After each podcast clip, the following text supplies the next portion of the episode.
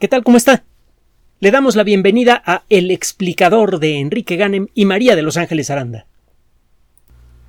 Uno de los vegetales más populares del planeta y con mucho es el chocolate. Este, esta semilla fue eh, utilizada originalmente como alimento en la región general que involucra ahora a Honduras, Guatemala y México. Eh, se sabe, por ejemplo, que los eh, primeros eh, humanos, se sabe con razonable certidumbre, desde luego, que los primeros humanos en consumir cacao, de alguna manera, fueron los olmecas. La evidencia arqueológica puede ser encontrada en el sitio de la venta en Tabasco, uno de los más famosos de esa cultura, que es la base de prácticamente todas las culturas mesoamericanas, que fueron muchas, muy variadas e interesantísimas. Hemos comentado de muchas de las cosas interesantes que se perdieron, o cuando menos quedaron en pausa eh, eh, por mucho tiempo por la desaparición de esas culturas.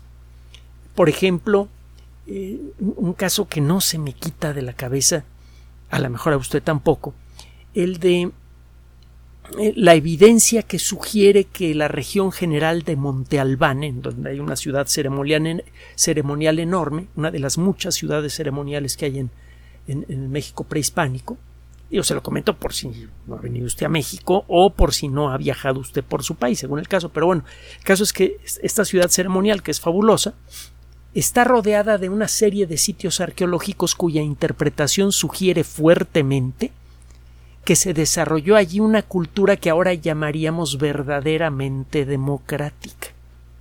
El elegir a un representante popular por voto popular es el principio de la democracia. Hay muchas cosas que pueden eh, desviar el voto popular, etcétera. El caso es que parece que el sistema que se usaba en Monte Albán y en esa región era tan estable que la región general se volvió muy productiva. En general, las sociedades se hacen más productivas cuando todo mundo tiene un nivel básico de bienestar. A final de cuentas, todo mundo trabaja y el producto de su trabajo es lo que en el mundo moderno llamamos dinero. Si eh, la gente que eh, esa productividad viene del trabajo de todos, si no todos pueden verse beneficiados de manera razonable de su esfuerzo, o dejan de hacerlo o lo empiezan a hacer mal de alguna manera y la sociedad se viene para abajo. Y no hay ley o, imposición que pueda con eso. Al revés, mientras más imposiciones hay de cualquier tipo, eh, más cosas se rompen en una sociedad así. Las sociedades solamente pueden funcionar por convicción, porque todo mundo o la mayoría se siente eh, razonablemente cómoda o cómodo, según el caso, con las circunstancias como están y parece que eso lo tuvieron en Monte Albán por mucho tiempo. ¿Cómo demonios le hicieron? Pero bueno, ese no es el tema del día de hoy. El tema del día de hoy tiene con el chocolate. Hay vestigios arqueológicos, eh, comenta la Wikipedia, que eh, son del año 1900 antes de Cristo, en donde se encuentran residuos de chocolate, pero existen algunas, eh, algunos residuos aún más antiguos, ollas de barro, etcétera, en donde no es posible determinar con absoluta seguridad el contenido que tuvieron, pero algunas moléculas, algunos residuos que se encuentran en la parte interna de estas vasijas de barro sugieren que ya se usaba el chocolate incluso antes. El eh, nombre científico, eh, que por cierto le dio Carlos Linneo, es teobroma, el género Teobroma significa la bebida de los dioses. También esto lo encuentra en la Wikipedia. Eh, una coincidencia curiosa, por cierto, una coincidencia lingüística interesante es que en Mesoamérica y también en Grecia el término teo se refiere a Dios. Bueno, el caso es que eh, los mayas, los aztecas y probablemente otras culturas le rindieron culto al chocolate. En la actualidad sabemos que el chocolate consumido de manera razonable puede tener efectos muy interesantes en la salud. Son efectos suaves, no son efectos espectaculares. Eh, déjeme decirle que si usted encuentra trabajos científicos que dicen que el tomar chocolate con frecuencia impide el desarrollo de cáncer o alguna otra cosa como esas, no debe hacerles caso. Con el chocolate ha sucedido algo bueno, ha sucedido con muchos productos, pero es, muy eh, notable con el chocolate. Resulta que eh, si alguien quiere dar la idea de que hay muchos trabajos científicos que demuestran que el comer chocolate, aunque sea mezclado con, leche y azúcar, es algo bueno, pues se inventan una revista científica y crean un artículo que publican en algunos sitios web que por el aspecto del, material que es publicado allí, da la impresión de estar relacionado con editoriales de a verdad. Hay trabajos que usted los ve y tienen el corte de un trabajo científico, su estructura, sus gráficas y todo lo que usted quiera, y es pura charlatanería. Pasa también con algunos medicamentos y con otras cosas así. Por eso es bueno quedarse siempre dentro de los límites de los trabajos realizados por ah, instituciones de prestigio reconocido y publicados en revistas de prestigio conocido también. Suele suceder que eh, para cierto tipo de productos, y entre ellos desde luego está el chocolate, alguna empresa de mucho dinero, el, el chocolate mueve cantidades brutales de dinero, un ratito más le voy a decir cuánto mueve únicamente en Inglaterra, que es en donde se hizo el estudio del que vamos a hablar ahora, este, pues este, bueno, de una vez se lo digo, entre eh, se estima que para el 2027 únicamente en el Reino Unido el comercio de chocolate va a llegar a los 6.600 millones de libras esterlinas. Haga usted la conversión. Aunque hay que decir que el peso mexicano se ha revaluado mucho con respecto a la libra esterlina, algo verdaderamente inusitado. De todas maneras, estamos hablando de una cantidad de dinero gigantesca. Bueno, estas empresas tienen el dinero suficiente para pagar una investigación cuyos resultados de alguna manera, aunque sea indirecta, sugieran que el consumir grandes cantidades de chocolate es bueno para la salud. Antes de dejar este, este asunto para irnos al, siguiente, eh, déjeme decirle otra cosa importante. Mientras más negro sea el chocolate, mientras más amargo sea, mejor y, el, y, lo que conviene consumir son unas cuantas docenas de gramos al día. Hay que tener cuidado porque algunas personas desarrollan verdadera dependencia por el chocolate. Consumido en cantidades razonables, el chocolate tiene efectos eh, suaves eh, sobre el sistema nervioso, ayuda a mantener mejor la atención, pero no estorba al proceso del sueño. Por eso tomarse un chocolate caliente antes de dormir a veces le funciona bien a algunas personas, no siempre. Es más, no siempre le funciona a la misma persona a lo largo de la vida, pero en muchos casos el tomarse un chocolatito caliente antes de dormir, sobre todo ahora que hace frío, viene bien. Viene bien al cuerpo y viene bien también a la cabeza. El chocolate oscuro también eh, tiene algunas sustancias que ayudan a proteger un poco a, los dientes de las caries dentales. Eso no significa que no hay que lavarse los dientes después de comer, aunque haya comido chocolate amargo poco antes de, poco después de, la comida. el chocolate amargo también parece que tiene algunos efectos eh, protectores interesantes para el tracto digestivo. Se ayuda a eh, podría ayudar a reducir el efecto de algunas sustancias cancerígenas que puedan entrar al tracto digestivo, que hay muchas sí tiene algunas cosillas interesantes el chocolate en, materia de, de, salud, pero eh, no se vaya con la finta, los efectos son claros pero suaves. Ahora, vamos a meternos en el tema del día de hoy. Esto le da una idea de cómo muchas disciplinas eh, científicas y tecnológicas pueden coincidir para crear un resultado valioso. La American Chemical Society, la Sociedad Química Americana, lo hemos comentado en muchas ocasiones, es una organización añeja de alcance internacional en la que participan expertos en muchas ramas diferentes de la química, de todo el mundo, muchos de los mejores. Continuamente tienen reuniones internacionales, también tienen varias revistas. Una de ellas se llama ACS, que son las siglas de la American Chemical Society. El nombre completo de la revista es ACS Applied Materials and Interface. Materiales aplicados e interfase. ¿Qué onda con este titulito? Bueno, materiales aplicados, ya se imaginará usted, es encontrar la manera de aplicar algún material conocido que puede ser natural o artificial en algo práctico. Es una revista de tecnología en donde se presentan nuevas formas de aplicar eh, para la solución de algún problema algún material conocido, independientemente de, su, de, de dónde provenga. Y el término interfase, la interfase es el punto de contacto entre dos ambientes. La playa es la interfase entre la Tierra y el mar, por ejemplo. La interfase que encuentran los astronautas que, que regresan a la Tierra es el punto en donde la resistencia que ofrece la, la tenue atmósfera superior al avance de la nave se hace patente.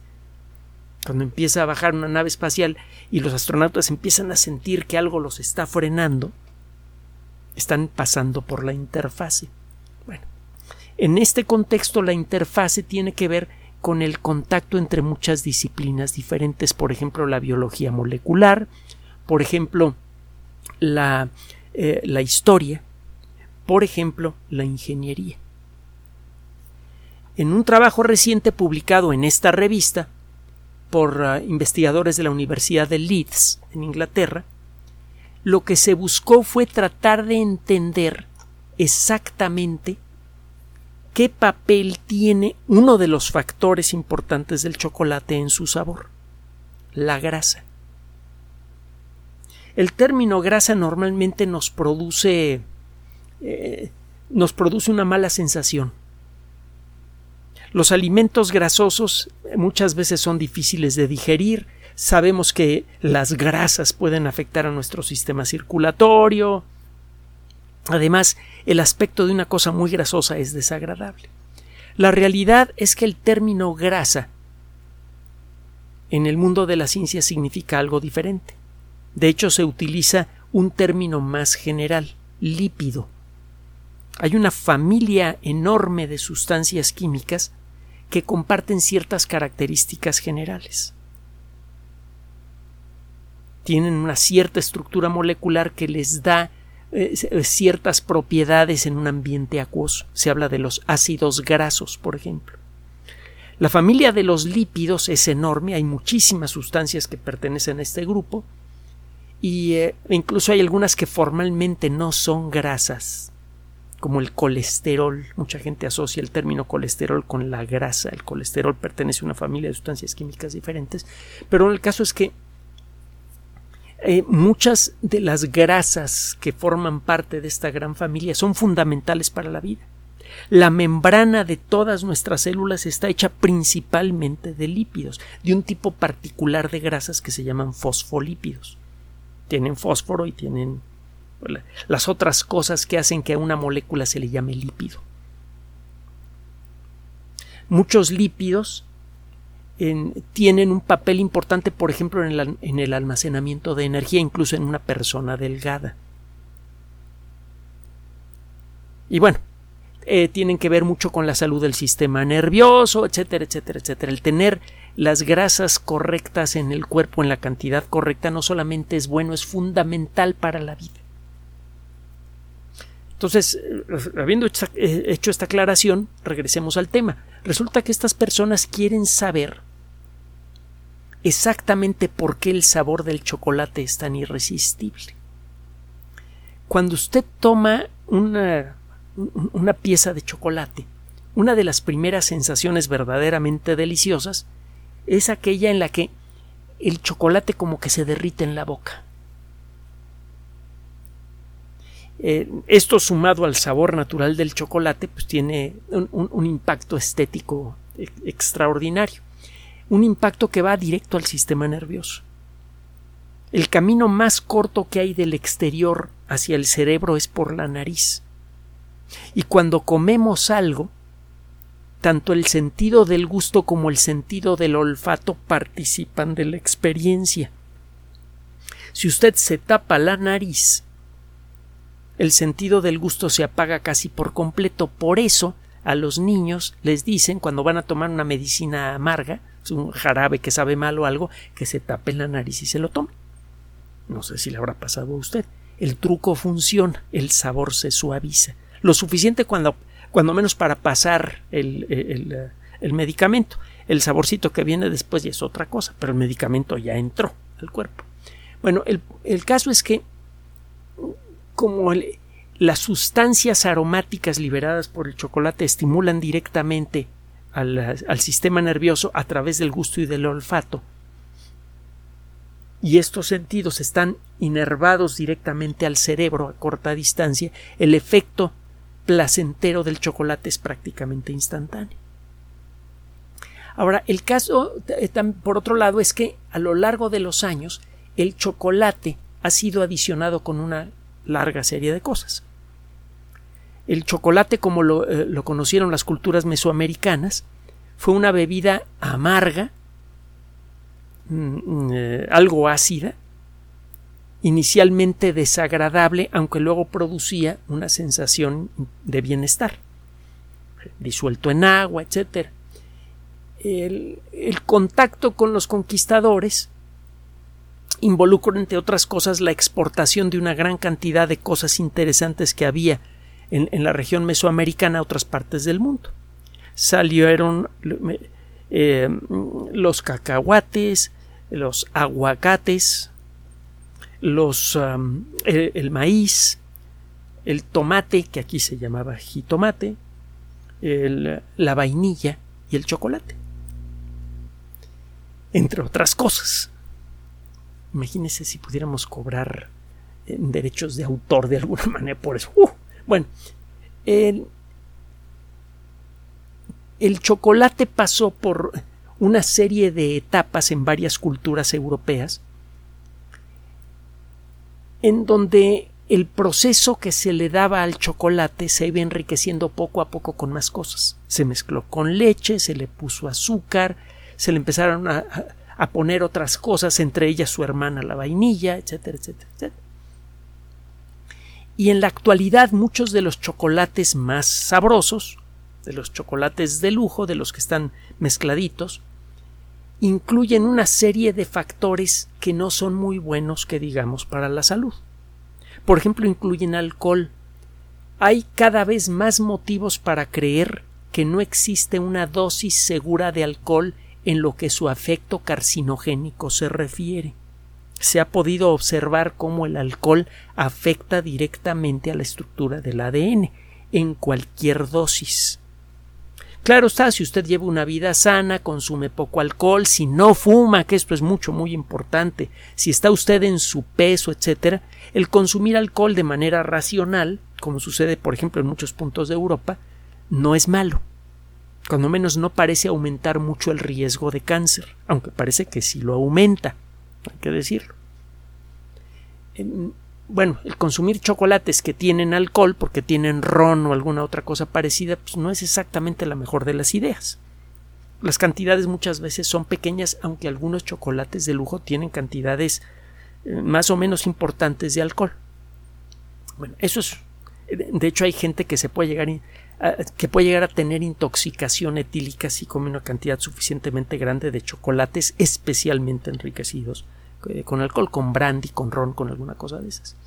Eso por un lado. Pero por otro, uno de los elementos insalubres que se encuentran en cantidades importantes en muchos chocolates son las grasas adicionadas. Por ejemplo, grasa proveniente de la leche y otras sustancias grasosas, a veces que forman parte de recetas secretas, que se le han ido agregando como consecuencia de las tradiciones de proceso del chocolate en eh, lugares como Bélgica, en eh, eh, lugares como Austria, en donde el chocolate fue objeto de, de, una veneración a su modo tan profunda como lo fue aquí en Mesoamérica. ahora tenemos muchas variedades de chocolate y en muchas de ellas, sobre todo las más caras, una de las cosas que sobra y que claramente no es buena para la salud son algunas formas de grasa. Bueno, se supone que estas formas de grasa que se le adicionan al chocolate ayudan a crear esta sensación placentera de, que el chocolate se derrite cuando usted lo, lo pone en su boca. Esta sensación participa además en el proceso de liberar las sustancias aromáticas que hay en los granos de cocoa y que se suman a la sensación táctil ah, del derretimiento del chocolate y eso es lo eh, eso en buena medida es responsable por el efecto placentero del chocolate. Bueno, estos investigadores quisieron ver esto, pero de veras, de veras de cerca. Y para eso involucraron, obviamente, a expertos en biología molecular, expertos en nutrición, expertos en ingeniería. De hecho, involucraron a expertos en una eh, disciplina en el mundo de la ingeniería que se llama tribología. La tribología estudia la forma en la que un fluido interactúa con una superficie, el fluido que sea con la superficie que sea. Por ejemplo, la forma en la que eh, reacciona, interactúa la gasolina que fluye por un tubo que va del tanque de gasolina al motor de su automóvil o del o de los inyectores al motor. La pequeña fricción que podría existir entre las paredes interiores del tubo y la gasolina puede, si, si ocurre de manera inesperada, restarle eficiencia al motor. Y aunque le reste un poquito de eficiencia, si tiene usted millones de motores que están gastando un poquito más de gasolina de la que podrían gastar porque no se tomó en cuenta eh, en cuenta factores tribológicos en el diseño de los tubos, pues está usted quemando un montón de gasolina además. Está usted quemando dinero, afectando al ambiente, etc. La tribología estudia también, entre otras cosas, el funcionamiento de los lubricantes. Cómo se consigue que los lubricantes se peguen a las superficies que van a proteger, por ejemplo, las superficies de un motor. Es una disciplina muy, muy importante. Gracias a la tribología es que hemos logrado desarrollar automóviles que tienen una potencia muy superior a los que había hace 30 o 40 años y dan un kilometraje por litro fabuloso. En la actualidad un automóvil de 6 a 8 cilindros con eh, con, con los sistemas nuevos de lubricación y otros factores más puede dar el mismo kilometraje por litro que daba un Volkswagen Sedan en carretera. 10 kilómetros por litro, 12 kilómetros por litro. Eh, la tribología entonces es una disciplina importantísima en el mundo de la ingeniería, que, por cierto, matemáticamente es muy compleja el describir los fenómenos de la tribología con matemáticas es bastante pesaditos, a veces se requiere de supercomputadoras y de modelos matemáticos avanzados, etc. Entonces es toda una superdisciplina científico-tecnológica, pues. Luego, los expertos en nutrición cada vez son más expertos.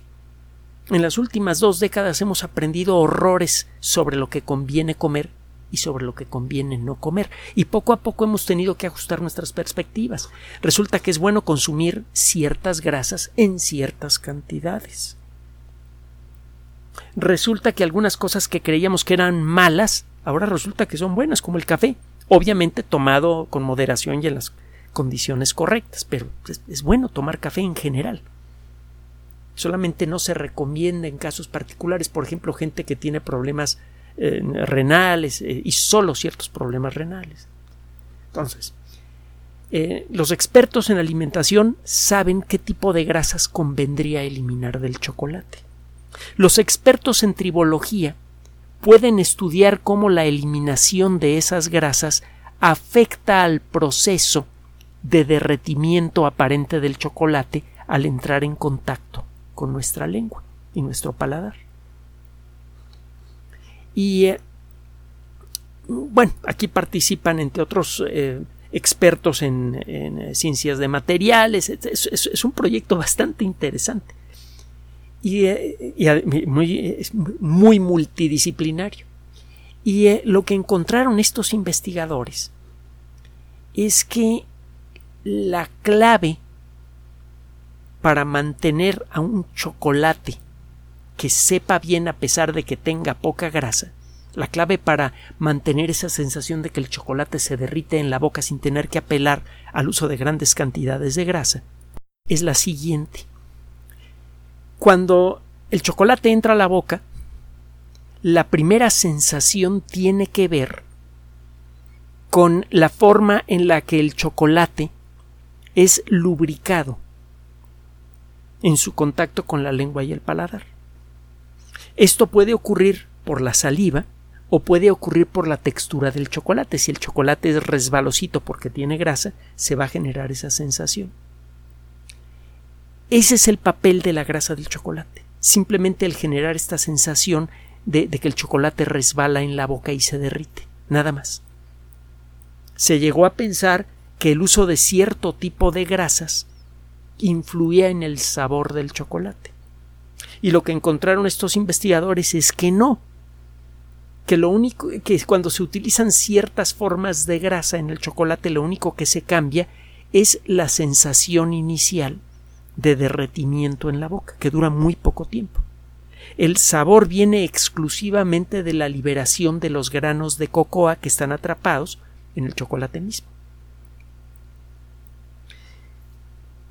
Lo que encontraron entonces estos investigadores a partir de este primer descubrimiento es que podían reducir el porcentaje de grasa de una manera muy importante en el chocolate siempre y cuando cuidaran el tipo de grasa que quedaba en el chocolate mismo para seguir generando la misma sensación de, que el chocolate es como que resbalosito en la boca. Si escogían las grasas apropiadas, podían reducir el contenido de grasa de más de un 50% a menos del 5%. Es una reducción mucho, muy importante en el contenido de grasa de un chocolate sin que pierda la textura, sin que pierda el buen sabor. No se siente.